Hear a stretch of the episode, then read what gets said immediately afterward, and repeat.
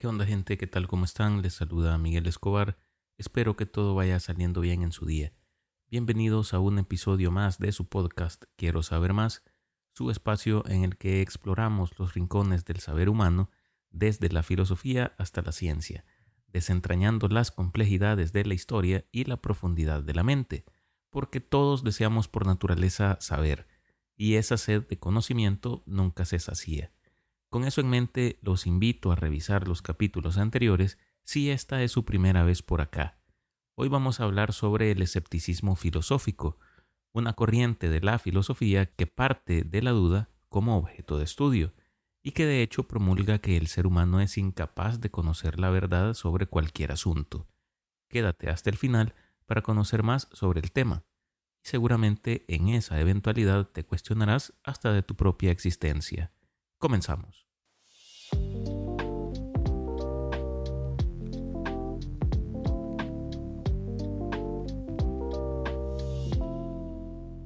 La filosofía es un viaje intelectual que nos lleva a explorar los límites de nuestro entendimiento y cuestionar nuestras creencias arraigadas. Personalmente es un tema que siempre ha llamado mi atención porque me considero alguien que reflexiona mucho sobre muchas cosas de la vida, y cuando haces eso, las reflexiones te van conduciendo a preguntas muy profundas sobre lo que crees que sabes. En este constante interrogatorio de la realidad, el escepticismo filosófico emerge como un enfoque valioso. En este capítulo nos adentraremos en las profundidades del escepticismo, explorando su concepto, orígenes históricos, sus ideas básicas y los pilares fundamentales que lo sustentan. Además, hablaremos de las mentes de los filósofos más influyentes en esta corriente filosófica, comprendiendo su legado en la búsqueda incesante de la verdad.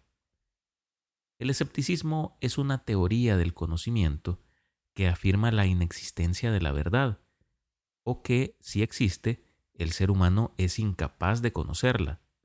En la filosofía clásica, el término se usó para designar a una corriente filosófica basada en la duda, representada por el filósofo griego Pirrón, quien decía que no afirmaba nada, solo opinaba. El escepticismo filosófico, en su esencia, es una actitud que invita a la duda y a la suspensión del juicio sobre afirmaciones y creencias. En lugar de afirmar verdades absolutas, el escéptico busca examinar y cuestionar las proposiciones, reconociendo la posibilidad de error en nuestro entendimiento, esta duda metódica se convierte en una herramienta poderosa para evitar dogmas y fomentar la humildad epistémica. El escepticismo remite al problema filosófico de nuestra relación con el mundo externo fundamentalmente en lo que se refiere a lo que conocemos o podemos conocer de él. El escepticismo filosófico tiene sus raíces en la antigua Grecia. Algunos sofistas mantuvieron una actitud escéptica en el siglo V a.C. Es el caso de Gorgias de Leontini, quien aseveraba que nada existe o que si algo existe no puede ser conocido, o que si algo existe y puede ser conocido no puede ser comunicado. Sócrates también tenía tendencias escépticas, alegando que solo sabía que no sabía nada. Sin embargo, el sistema socrático de hipótesis y deducciones nunca fue puesto en duda por los escépticos. Durante el periodo helenístico, algunos filósofos como Pirrón de Elis cuestionaron la posibilidad de conocer la verdad absoluta. Fundador del pirronismo, enfatizó la necesidad de suspender el juicio y mantener la ecuanimidad ante los desafíos filosóficos y la diversidad de opiniones. Algunos lo describen como un gran viajero que conoció muchas culturas con los ejércitos de Alejandro Magno cosa que le permitió dudar de las verdades evidentes y tradiciones de su cultura. Se dice que Pirrón llevó al extremo la suspensión de juicio hasta el punto de sacarse las cuerdas vocales. Sexto Empírico, otro destacado filósofo escepticista, desarrolló argumentos a favor de la suspensión del juicio, presentando la equipotencia de los argumentos opuestos. Este principio sugiere que, para cada afirmación, hay un argumento igualmente convincente a favor y en contra, lo que conllevaría a una suspensión del juicio. El escepticismo promovido por Pirrón no sostiene en realidad que sea imposible elegir racionalmente entre dos cosas o tomar decisiones prácticas para actuar. Tampoco significa que se niegue de manera absoluta la posibilidad de todo conocimiento, pues eso implicaría una contradicción lógica interna, porque la afirmación de que no se puede conocer nada caería ya en un contrasentido, pues ella misma está enunciando algo que se conoce. De hecho, la propia palabra escepticismo proviene, en cuanto a su etimología, de un verbo griego que significa examinar, observar o meditar. No se trata, por lo tanto, de una invitación a dejar de pensar o de ir a la deriva sin tomar decisiones. El escepticismo filosófico se apoya en dos ideas básicas cruciales, la suspensión del juicio y la equipotencia de los argumentos. La primera de estas implica abstenerse de afirmar que algo es verdadero o falso, reconociendo la limitación de nuestra comprensión. Por otro lado, la equipotencia de los argumentos sugiere que por cada argumento a favor de una afirmación, existe otro igualmente fuerte en su contra. Estos principios fundamentales se traducen en una actitud de humildad epistémica, en donde cada ser humano reconoce la falibilidad de su comprensión y evita así las afirmaciones dogmáticas. El escepticismo no puede entenderse sin su carga crítica contra el dogmatismo y la posibilidad del conocimiento absoluto. Desde Sócrates hasta las implicaciones filosóficas de conceptos como indeterminación o incertidumbre, asociados a la aptitud escéptica acerca de la existencia independiente de objetos atómicos al margen de la observación humana, el papel del escepticismo es inherente al pensamiento crítico. El escéptico es alguien que profesa duda o está en desacuerdo con lo que generalmente está aceptado como verdad. Los filósofos escépticos no creen en una verdad objetiva, porque todo es subjetivo, dependiendo del sujeto que estudia y no del objeto estudiado. Una persona escéptica diría, siento frío, pero no hace frío, ya que solo puede saber que él siente frío. A esta postura de no emitir juicios, sino exclusivamente opiniones, se le llamó epoye. Se dice que esta actitud conduce a la ataraxia, un estado de paz mental, porque al no creer en nada, no entraban en conflictos con nadie y no se veían obligados a defender sus opiniones, ya que no existían verdades objetivas. Pero yo me pregunto, ¿hasta qué punto el hecho de no creer en nada y cuestionarte todo te conduce a una verdadera paz mental o ataraxia como ya lo hemos visto en episodios anteriores, como por ejemplo cuando les hablaba del epicureísmo, ya que creo que este concepto de la ataraxia está enfocado de maneras distintas en el escepticismo. Y es que considero que desde el punto de vista escéptico se trata de una falsa sensación de esta, que se confunde con una actitud de indiferencia ante todo cuanto te rodea, bajo la premisa de que es imposible conocer la verdad sobre esto o aquello, y esperar que otros formulen una idea sobre las cosas para examinarla, o por el contrario, al no tener la capacidad de dar nada por cierto, las personas pudieran caer en un estado constante de preocupación moral que los alejaría en sí de la ataraxia, porque vivirían con más dudas que respuestas. Creo que vale la pena hacer esta acotación.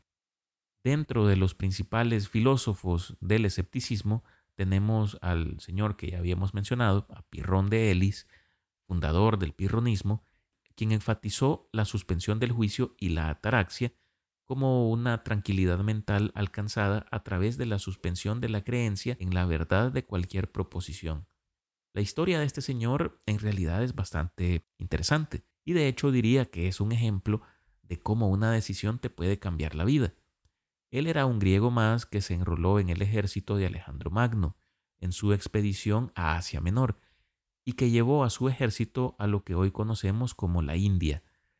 Ahí estos soldados tuvieron contacto con los faquires, una especie de filósofos que tenían una actitud bastante ascética hacia la vida, no bebían vino, se abstenían de comer carne y alimentos cocinados y solo tenían relaciones sexuales para evitar que su pueblo se extinguiera.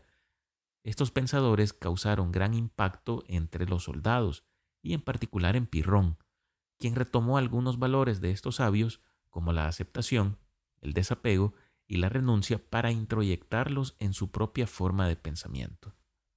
Otro de los filósofos destacados es Timón de Fliunte. Él fue un filósofo y escritor griego considerado uno de los más prominentes de la escuela escéptica pirrónica. Vivió aproximadamente en el siglo III a.C. y es conocido por sus enseñanzas y escritos filosóficos que influyeron en el desarrollo del escepticismo en la filosofía antigua. Sus escritos y enseñanzas se enfocaron en mostrar la relatividad y la variabilidad de las creencias humanas, fomentando la reflexión crítica y la apertura mental ante las diversas interpretaciones del mundo. Otro de los filósofos destacados fue Sexto Empírico. Él llevó adelante la tradición escéptica y continuó desarrollando las ideas del escepticismo pirrónico, defendiendo la equipotencia de los argumentos y destacando la importancia de vivir una vida en paz a través de la suspensión del juicio. Es conocido principalmente por su obra Esbozos Pirrónicos, una compilación de argumentos y ejemplos que ilustran la posición escéptica. En esta obra presenta los principios fundamentales del escepticismo pirrónico que en esta obra presenta y desarrolla los principios fundamentales del escepticismo pirrónico. Y por último vamos a mencionar a David Hume. Este es un filósofo escocés de la Ilustración quien planteó una forma de escepticismo al cuestionar la certeza de nuestras percepciones y la causalidad. Hume desafió la noción de causa y efecto, subrayando la falibilidad de nuestras inferencias. Él era un empirista, afirmando que todas las ideas se remontan a impresiones de los sentidos. Hume argumentaba que por razones empiristas no hay una razón sólida para creer en Dios, el yo o el alma, o en un mundo externo. Hume creía en lo que llamó un escepticismo moderado, mientras rechazaba un escepticismo pirroniano que él consideraba poco práctico y psicológicamente imposible. A manera de conclusión, vamos a decir que el escepticismo filosófico y sus evoluciones a lo largo de la historia representan una herramienta valiosa para la búsqueda de la verdad y la comprensión del mundo. Al abrazar la duda y la suspensión del juicio, podemos evitar la arrogancia intelectual y estar abiertos a nuevas perspectivas. A través del legado de filósofos como Pirrón de Ellis, Sexto Empírico y David Hume, el escepticismo nos recuerda que la sabiduría radica en reconocer nuestra ignorancia y en cuestionar constantemente nuestras creencias. En esta continua búsqueda de la verdad, el escepticismo nos brinda una luz que ilumina el camino hacia una comprensión más profunda y más auténtica de nuestro mundo y de nosotros mismos. Con esta reflexión vamos a finalizar este episodio, no sin antes darles las gracias por escucharme y pedirles que se suscriban, califiquen y compartan este podcast en su plataforma preferida, con sus amigos, familiares, compañeros o con quien ustedes deseen. Síganme en X como Miguel Escobar y en Instagram como Quiero Saber Más. Nos escuchamos en la próxima para conocer sobre un nuevo tema. Me despido como siempre deseándoles lo mejor. Cuídense y hasta pronto.